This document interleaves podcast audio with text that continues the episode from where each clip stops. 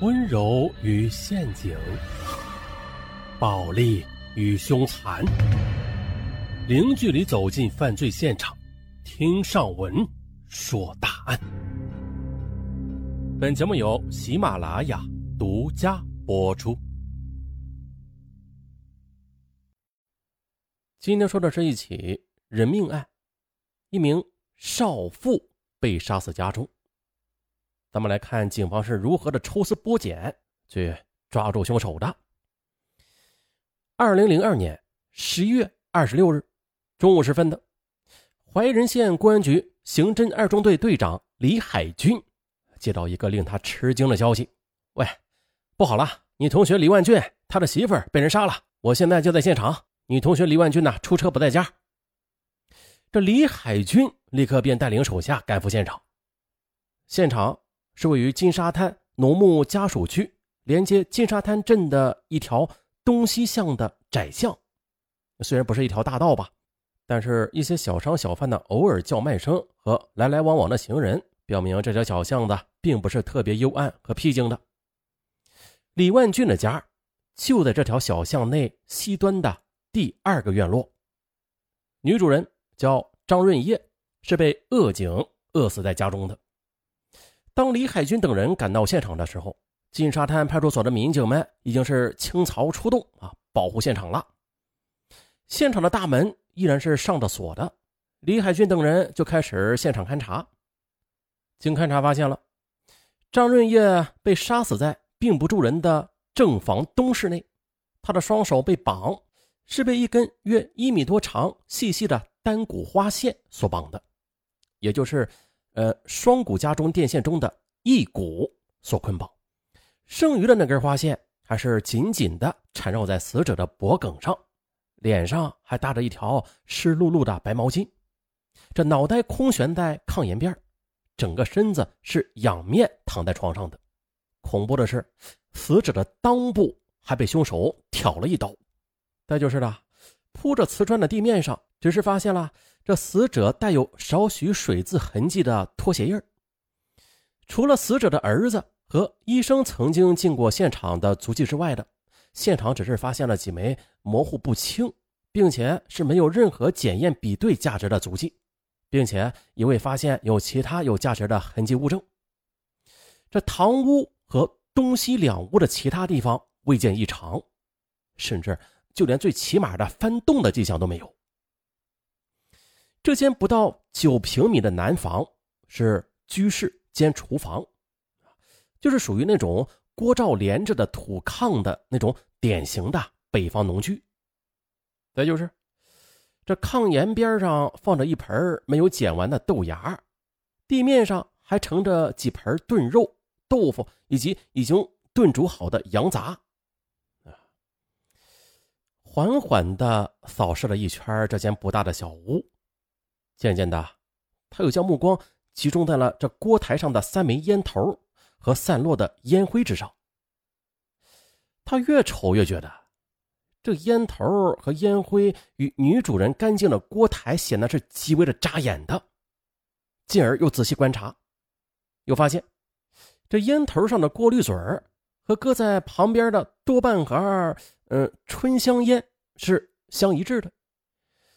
全神贯注的李海军又将目光转向了地面，光润明亮的地面散落着四根已经点燃过的火柴棍随着目光的移动，他又看到了这门的外侧也有一枚扔弃不久的春香牌的烟头，还有就是这洗脸盘架上也是空空如也的，那应该是搭放的毛巾也不见了踪影。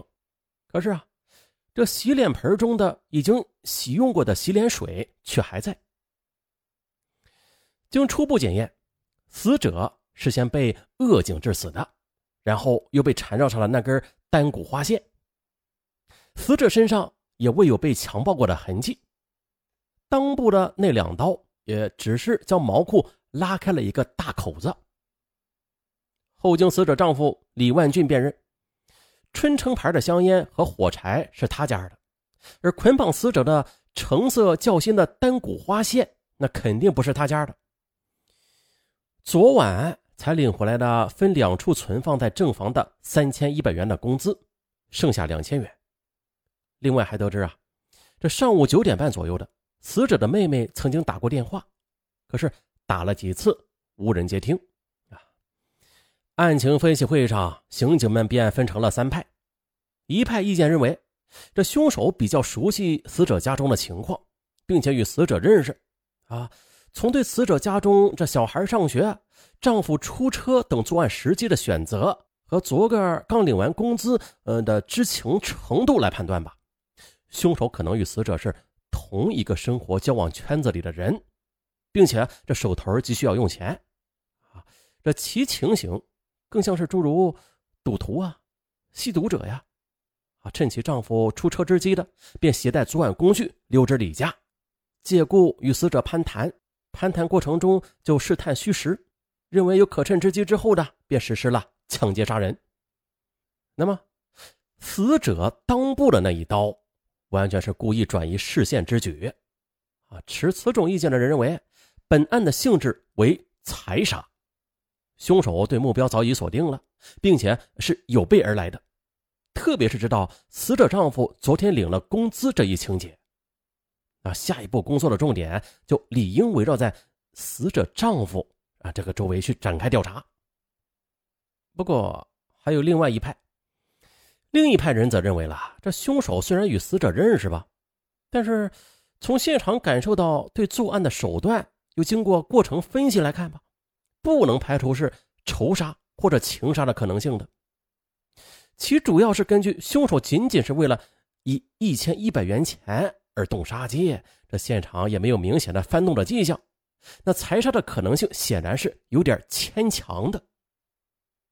哎，还有第三种意见，第三种意见则认为了凶手是更符合流窜作案的特点，强调的理由就是凶手大白天的在大马路边上作案，而不避讳路边过往的居民啊，这只有那些啊有案底。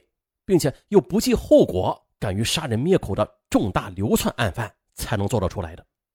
那如果是熟人蓄意作案，或者是为情为仇的话，那么呢，这起案件做的也就是太草率了。他完全可以选择其他更为隐蔽的机会来实现这一目的的，而不必冒着如此大的风险。从凶手在南房抽烟这一点看。就确实的表明了凶手与死者的关系是相识的，也许这一点也正是此案的一个突破口吧。啊，持此种意见的便将案件的性质同样的确定为抢劫杀人。可是，三种分析意见，每一种意见似乎都有道理。眼下情景，不管是谁都无法去反驳谁。但是在侦破过程中，采用的是两路出击的。一组人是围着死者丈夫交往的人员去展开调查，另一组是以现场为中心啊，渐次的向外进行扩展式的调查。然而，令警方没有想到的是啊，这走访调查却不顺利，左邻右舍都是避而不谈。哎，这一点让警方没有抓手。这时，李海军又想到了那根单股的花电线。由电线又冒出一个电工的意象，于是就顺着电工这个思路调查下去，发现了当地的电工并没有作案时间，但是他在走访中又发现了一个重要线索，说是有一个住在附近的老婆婆说了，呃，这前不久有人骑了一辆摩托车来找她，她呀是个四十来岁的男人，呃。就像是个盲流啊，口音呢是外地的。于是十几分钟之后的李海军又找到了死者的丈夫李万俊，他问：“你现在给我好好想想啊，你或者你媳妇儿有没有一个外地的像盲流似的亲戚啊？”刚说完呢，李万俊不加思索的脱口而出：“哎，莫非是周义成？”据李万俊介绍，这个周义成是他妻子，也就是死者的表姐夫。从十七岁时被劳教到三十八岁，先后又三进宫，整整在里边是待了十八年。一九九七年，这刑满释放之后呢，听说又在大同城区犯了案，好几年了，到处躲案子呢。现在是躲在大同五矿一带的一个小煤窑下窑。这个人他好赌钱的，家里穷的很厉害，他一输钱呢就打老婆，稍有不从的就扬言要杀他媳妇儿全家。不久，他把老婆打跑了，于是到处去找老婆，还去过李万俊家去找过一回。